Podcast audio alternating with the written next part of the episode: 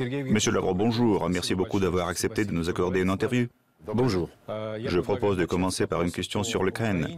Comme vous le savez, les pays occidentaux continuent d'inonder l'Ukraine d'armements.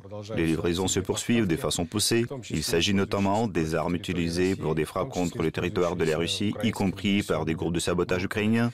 Le ministère des Affaires étrangères a convoqué à plusieurs reprises les ambassadeurs des pays hostiles à des entretiens. Néanmoins, les discussions se poursuivent concernant la fourniture des avions F-16 et peut-être d'autres équipements plus sérieux, notamment des technologies de missiles. Comme vous l'avez noté, les F-16 peuvent être vecteurs de gifs nucléaires et cela pourrait conduire à une escalade inacceptable. À cet égard, la question est la suivante. La Russie va-t-elle changer qualitativement de position dans ses relations avec euh, les pays occidentaux? Eh bien, je pense que sa position a déjà changé depuis longtemps, radicalement changé. Parce que nous ne pouvons plus compter sur les promesses, les traités que l'Occident a signés avec nous et qui ont été présentés comme une possibilité de développer un partenariat constructif entre la Fédération de Russie et l'Occident.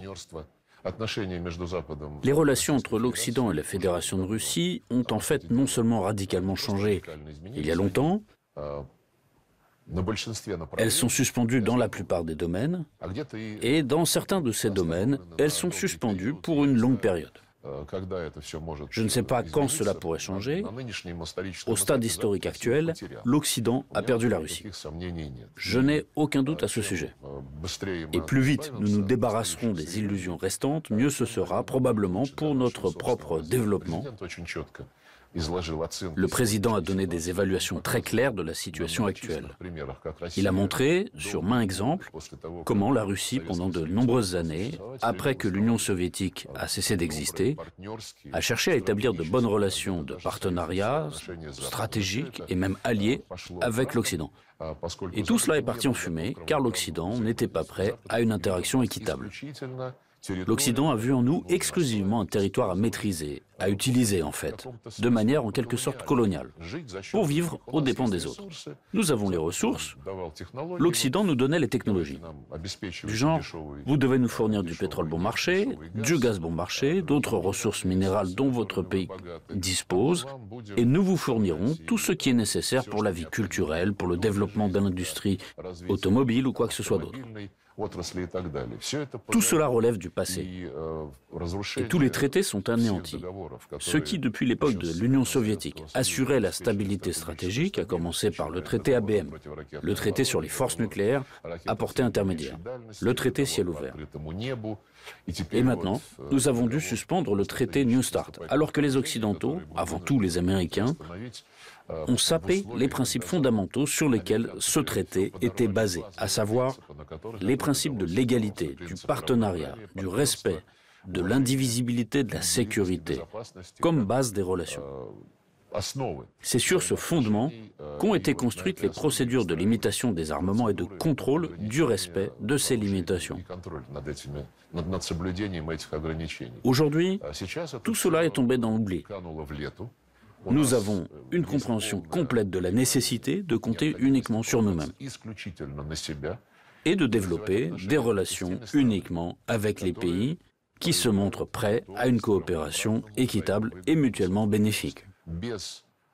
Sans meneur ni menée, comme c'est le cas en Occident, où nous observons maintenant que les anglo-saxons ont, en termes simples, mis au pas le reste de l'Occident dans son ensemble et utilisent la situation actuelle qu'ils ont déclenchée en se servant de l'Ukraine via la guerre contre la Fédération de Russie. Ils l'utilisent pour éliminer les concurrents. Ils voient un concurrent en nous, ils voient un concurrent en la Chine. Les documents doctrinaux le précisent explicitement. Mais les anglo-saxons suppriment aussi l'Europe continentale en tant que concurrent. C'est évident pour tout le monde. En Allemagne, les processus sont déprimants du point de vue économique et social. Dans beaucoup d'autres pays, ce n'est pas mieux. Les États-Unis en sont bien sûr le principal bénéficiaire. Et les Britanniques sont avec eux, comme toujours. Ils les aident à atteindre leurs objectifs égoïstes. Donc, comme vous l'avez évoqué, il y a des livraisons vers l'Ukraine d'armes de plus en plus modernes, de systèmes à longue portée qui non seulement peuvent atteindre notre territoire, mais qui sont utilisés pour attaquer le territoire russe.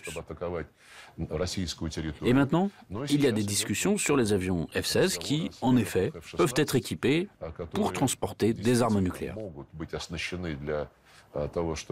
Nous en avons parlé publiquement et dans le cadre des cinq membres permanents du Conseil de sécurité, ce sont les cinq puissances nucléaires, des experts se réunissent de temps en temps et nous y avons fait une démarche très sérieuse.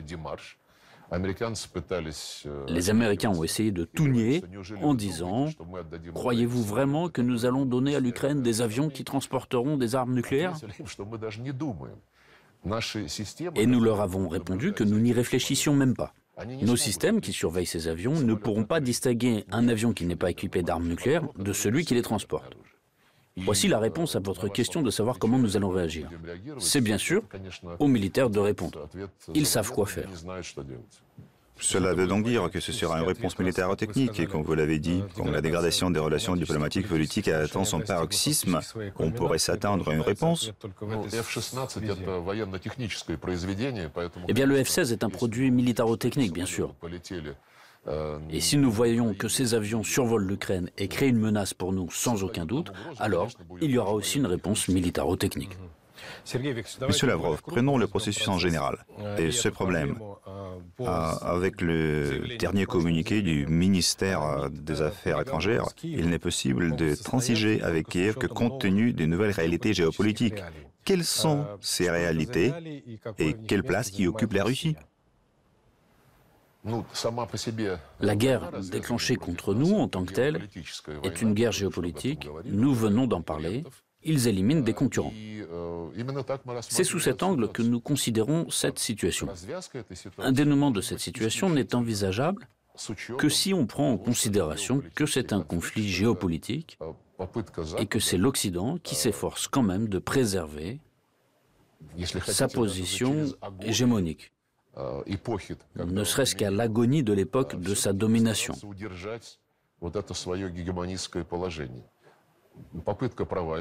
Que l'Occident échoue, nous le comprenons tous à merveille. Quant aux réalités qui apparaissent sur le terrain, ce sont les données premières. Elles sont déterminées par les processus qui s'y déroulent. Je pense avant tout aux référendums qui se sont tenus dans les quatre nouvelles régions et aux décisions prises ensuite par les dirigeants de la Fédération de Russie, par l'Assemblée fédérale de notre pays. C'est le premier point.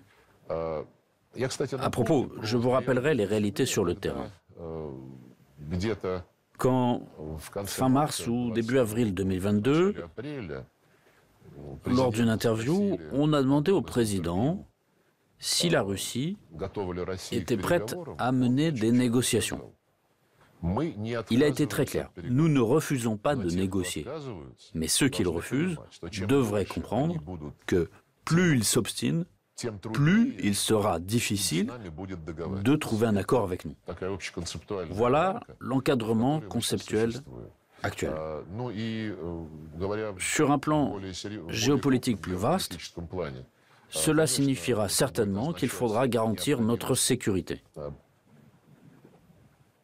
Nous ne serons pas disposés à, disons, construire ces garanties en nous fondant sur de énièmes promesses ou même sur des documents que l'Occident pourrait proposer. Nous devons assurer notre sécurité nous-mêmes. La seconde dimension géopolitique plus vaste, ce sont les processus mondiaux. La mondialisation que l'Occident, dirigé par les États-Unis, a imposée à tout le monde avec les outils que les États-Unis et leurs proches alliés contrôlent toujours. Je parle des mécanismes de règlement, des régimes d'assurance, transport et autres. Cette mondialisation s'est déjà achevée. Ce qui prévaut, d'ores et déjà, c'est l'idée qu'il est nécessaire de régionaliser les processus de développement. L'Organisation de coopération de Shanghai et, en un sens plus large, le grand partenariat eurasiatique en sont des exemples. Le président Poutine l'a évoqué il y a quelques années lors d'un sommet Russie-ASEAN en proposant à tous les pays de notre immense continent commun de se servir des avantages compétitifs dont Dieu, Dieu et la nature les ont pourvus afin de développer des chaînes profitant à tous, des chaînes logistiques, financières, de transport et d'autres. L'Union économique eurasiatique, l'Organisation de coopération de Shanghai et l'Association des nations de l'Asie du Sud-Est, l'ASEAN, entretiennent déjà des contacts durables entre leurs secrétariats, entre les délégations des gouvernements. Il existe également des projets qui prennent une importance continentale. Ils s'appuient entre autres sur l'accord signé par l'Union économique eurasiatique et la République populaire de Chine sur l'harmonisation entre nos projets d'intégration et la nouvelle route de la soie chinoise. Par ailleurs, nous avons toujours souligné que nous laissions la porte ouverte à tous les pays eurasiatiques notamment aux pays européens qui comprendront l'avantage qu'ils pourraient tirer des processus naturels au lieu d'adhérer au schéma artificiel que construit l'Occident au détriment de ses alliés que Washington subjugue, leur imposant ses jeux idéologiques et géopolitiques. Alors le monde sera différent. Les processus qui s'annonçaient se sont accélérés compte tenu de la réaction de l'Occident à notre opération militaire spéciale. Quand nous avons relevé le défi qui nous a été lancé. Ces processus démontrent indéniablement que l'autonomie et l'indépendance de toutes les constructions que l'Occident érige sur la scène internationale constituent la principale tendance. Monsieur Lavrov, dans le cadre du réaménagement du système des processus déterminant l'ordre international comme tel, vous avez mentionné un nouveau monde. Regardons tout d'abord les relations avec des pays arabes. En particulier, je vous demanderai à commenter si c'est possible, un événement aussi important que le sommet russo-algérien, la rencontre entre le président Vladimir Poutine et son homologue algérien Abdelmajid Tebboune, et bien entendu les événements qui sont en cours au sein du Forum de Saint-Pétersbourg, c'est la visite et la participation du président des Émirats arabes unis, Mohamed Ben Zayed Al Nahyan. Je dirais que cela reflète des processus naturels qui sont en cours depuis déjà de longues années entre la Russie et le monde arabe. La coopération très dense, une coopération bonne et ancienne. Là-bas, ils se souviennent parfaitement du rôle de notre pays dans la libération des pays arabes de l'oppression coloniale ainsi que de notre rôle concernant la contribution au devenir de l'État des pays arabes, à la création des bases de leurs économies et celle de leur défense. Les relations avec l'Algérie sont éloquentes. Dès les premiers jours de la lutte pour l'indépendance, nous avons aidé nos amis algériens. Lorsque les Français s'en sont allés, après la signature de l'accord en ce sens, en 1968, si je me souviens bien, les Français d'ailleurs, nous avons eu une discussion avec mon collègue, ministre algérien des Affaires étrangères, lors de la rencontre entre nos présidents. Il s'est rappelé un épisode où les Français étaient partis en ayant laissé un nombre énorme de champs de mines, tout en refusant de fournir les cartes de ces derniers. Et nos hommes, nos sapeurs soviétiques, ont déminé, en tant que coopération à titre gracieux, avec nos amis algériens, ils ont déminé tous ces territoires, notamment au péril de leur vie. Et toute une foule de sapeurs sont morts. Cela ne s'oublie pas. Et quand on se rappelait, donc ils m'ont aussi demandé hier, au sein de ce sommet, quelle était mon attitude envers les propos de Macron qui a déclaré plusieurs fois, dans des situations différentes, qu'il était préoccupé par le fait que la Russie promouvait la coopération économique et militaire avec des pays africains et arabes, et que cela n'est pas juste. Et là, je me suis souvenu que le même président Macron, lors de sa visite en Algérie, il y a peu, a renoncé à présenter des excuses pour les années d'exploitation coloniale de ce pays et de ce peuple. En d'autres termes, ce genre d'air, ces instincts coloniaux s'avèrent très vivaces. Rappelez-vous Borel, déclarant que l'Europe est un jardin fleuri, tandis que dehors, il n'y a que les jungles, avec des sauvages dedans. C'est pourquoi nos traditions ont une belle et longue histoire. Et ceux qui pensaient que cela s'oubliait ont tort. Ils ont gravement tort. Parce que ce bien que notre pays a apporté n'est pas oublié. Ce bien est apprécié et prêt à servir de base historique pour construire un édifice de nouveaux partenariats. L'Algérie est l'un de nos partenaires économiques majeurs en Afrique, à la troisième place parmi tous les pays africains. L'Algérie, probablement, est notre partenaire majeur en matière de coopération militaire et technique. Et l'intérêt en son développement ultérieur a été prouvé lors de la visite du président Tebboune. C'est donc un processus absolument naturel. Pour ce qui est des Émirats arabes unis, ici nos relations ne sont pas aussi anciennes. Nous avons établi ces relations déjà à une étape avancée de nos liens avec d'autres pays arabes. Il y a eu, en leur temps, des contradictions idéologiques avec l'Arabie saoudite et les Émirats arabes unis.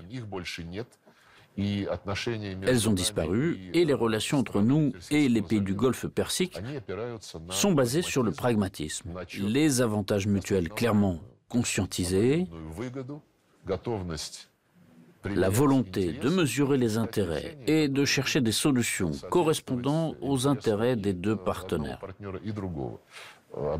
Les Émirats arabes unis sont peut-être détenteurs du record en termes de rythme de croissance de notre commerce bilatéral notre chiffre d'affaires. On a beaucoup de projets concernant les investissements. En outre, ils sont particulièrement intéressés à des investissements du projet de couloir de transport nord-sud qui procurera une voie concurrentielle plus courte, alternative au canal de Suez, la route de la mer Baltique à l'océan Indien. Voilà pourquoi on envisage beaucoup de perspectives concrètes.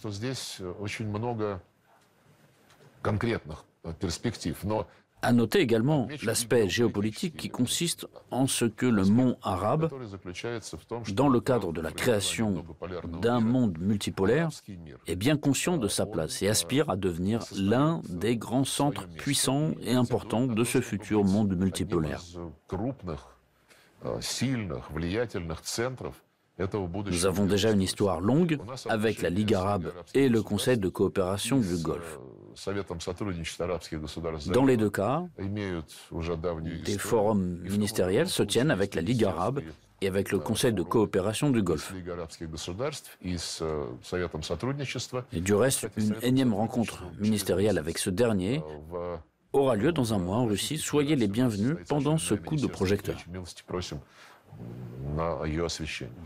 Monsieur Lavrov, à cet égard, en particulier compte tenu de l'importance euh, du développement des relations avec la Russie qui est accordée aux Émirats en particulier et dans les pays du Golfe Persique en général, ressentez-vous et observez-vous la politique anglo-saxonne habituelle, notamment celle des États-Unis et du Royaume-Uni, dans d'autres régions, dans les relations avec euh, d'autres pays, la pression sur ces pays amis. De quel point de vue celui de leur refus ou de leur non-participation au processus d'établissement forcé de nouveaux partenariats et de nouveaux contacts, ou celui de renforcement des contacts qui existaient déjà Autrement dit, cette pression est-elle exercée?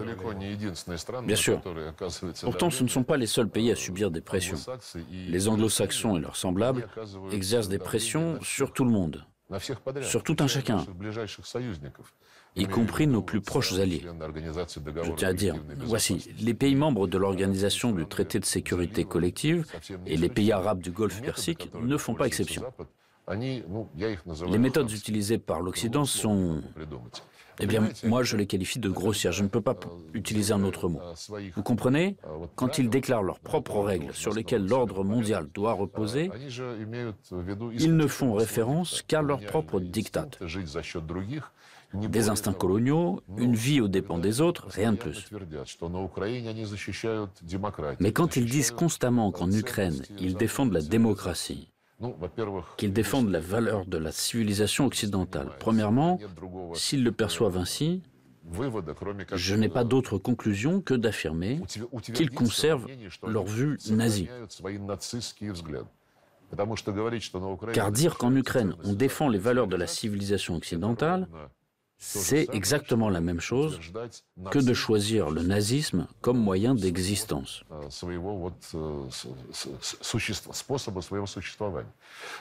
Mais quand il parle de démocratie, j'ai abordé ce sujet maintes fois. Ils parlent de démocratie seulement quand ils apprennent à vivre aux autres. Que vous devez tenir des élections, vous devez transférer le pouvoir de l'armée au civil ou vice-versa. Et assurez-vous de faire venir ces observateurs concrets, etc. Mais dès qu'on évoque la démocratie sur la scène internationale, l'Occident ravale sa fierté, ne veut pas en parler. Et c'est révélateur puisque j'ai déclaré à plusieurs reprises que la Charte des Nations Unies énonce le devoir de chaque État de respecter l'égalité souveraine de tous les autres États. L'Occident ne le fait pas. Considérons la bataille géopolitique concrète qui se produit actuellement à la suite de la guerre déclenchée contre nous par l'Occident. Le président Poutine et votre humble serviteur, pendant de nombreuses années après le coup d'État, ont averti que la sécurité devait être garantie et que la sécurité de la Russie devait être garantie et que le droit des habitants russes des territoires ukrainiens devait être garanti et respecté. Personne ne nous a écoutés. Ces droits ont été violés.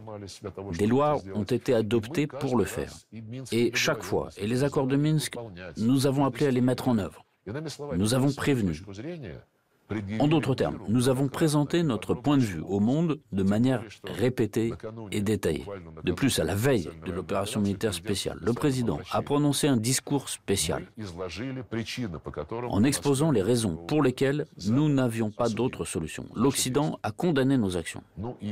Probablement tous les autres qui ont observé ces processus doivent être respectés en ce sens qu'ils ont eux-mêmes le droit de se forger une opinion et de choisir leur propre position. Nous ne faisons que clarifier notre vision, nos motivations et nos actions. L'Occident n'explique rien, il envoie simplement des émissaires dans toutes les capitales, qu'il s'agisse de l'Arabie saoudite, des Émirats, de l'Asie centrale, de l'Afrique, de l'Amérique latine, et exige simplement que tous les gouvernements condamnent la Russie et adhèrent aux sanctions en votant comme l'Occident leur ordonne. C'est irrespectueux.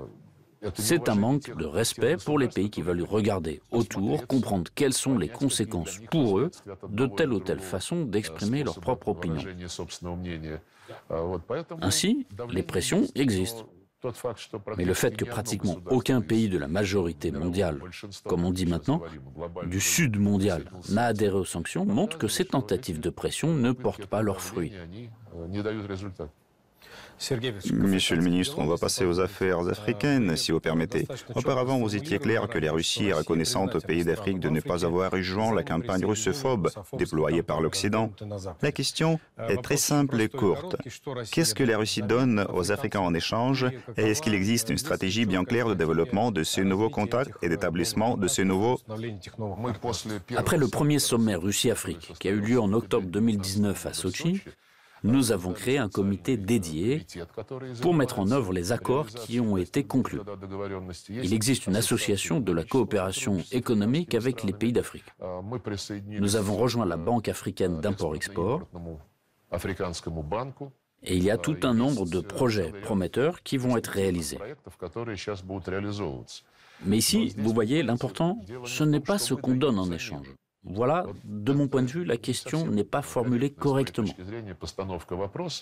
D'ailleurs, quand mes amis me confient dans des conversations privées comment l'Occident les fait chanter, comment il leur tord les bras, comment il exige d'arrêter de communiquer avec nous, de commercer avec nous, je leur demande, et que l'Occident vous propose-t-il en échange? Voilà, justement, sur ce sujet-là. Et ils répondent, en échange, on nous promet de ne pas nous sanctionner. Vous voyez ce que ça donne?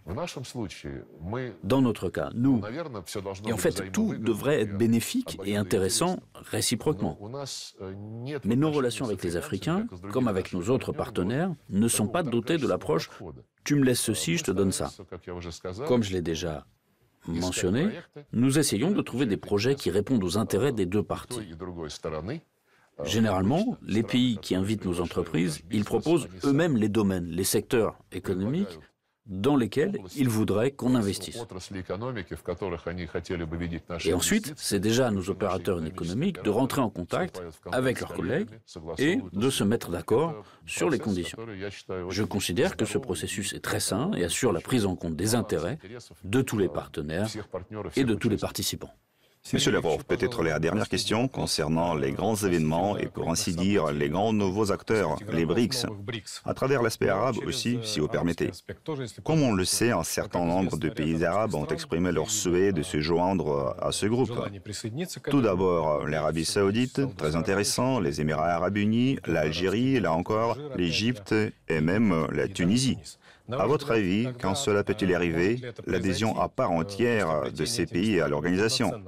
Et si cela se produit, quelle contribution ils apporteront au renforcement des positions et des perspectives des BRICS